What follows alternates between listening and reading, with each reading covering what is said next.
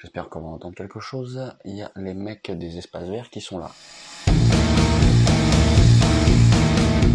Salut, c'est Siro, bienvenue sur Music Your Life. Alors, la précédente vidéo, je t'avais filé euh, un backing track issu de mes backing tracks personnels pour pouvoir travailler euh, une bouleria sur des palmas. Tu peux la retrouver ici en cliquant sur le petit i comme info donc ce que je t'ai filé, c'est donc euh, un backing track euh, de au moins 5 minutes sur les Palmas Sport Buleria pour que je puisse t'exercer dessus un peu rapide, à tempo, hein, puisque là on est à 220. Et ça, et ça fait partie des backing tracks en fait que tu vas retrouver dans la formation guitare flamenca, mais j'avais vraiment envie de te donner déjà un petit truc pour que tu puisses t'amuser. Donc voilà, alors si c'est trop rapide, tu sais que sur YouTube, tu as une petite molette qui, qui c'est l'onglet euh, des paramètres, et tu peux régler la vitesse de lecture. Donc comme ça, tu peux la ralentir un petit peu si toutefois c'est trop rapide ou, l'accélérer si c'est trop lent, mais j'en doute. Donc une fois qu'on a ces backing tracks, je vais te montrer un peu ce qu'on peut en faire.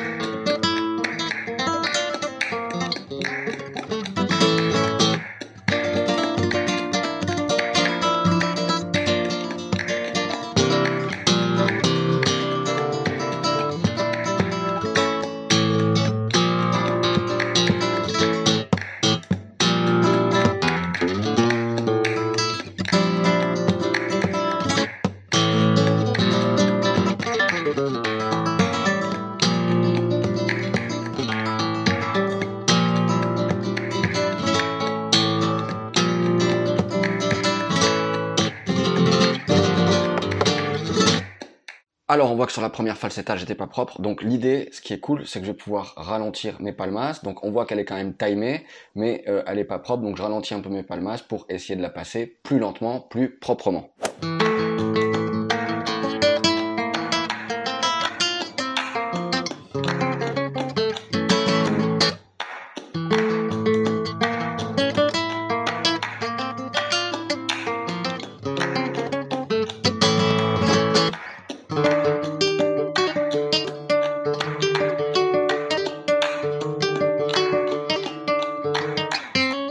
Thank you.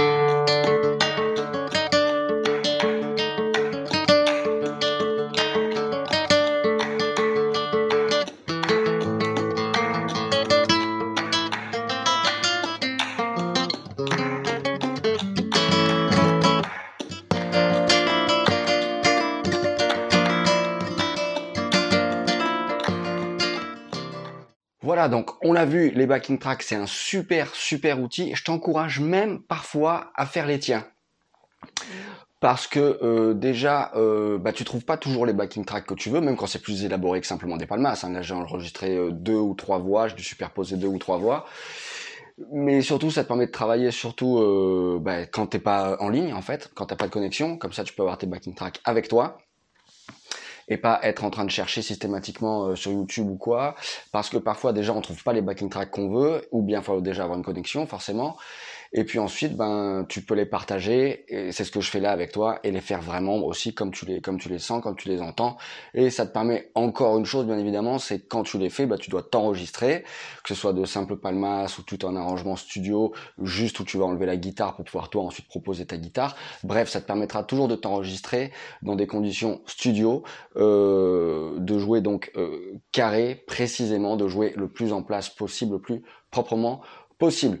Donc voilà ce qu'on peut faire avec les backing tracks. Je pense que c'est quelque chose qui est assez important. Et il y en a même maintenant qui les amènent avec eux parce qu'on peut aussi se produire. Alors enfin là on peut plus parce que parce que voilà voilà.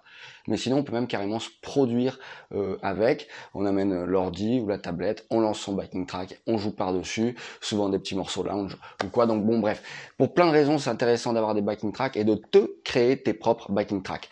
Voilà, quant à moi, je te dis à très très vite sur Music Your Life. Ciao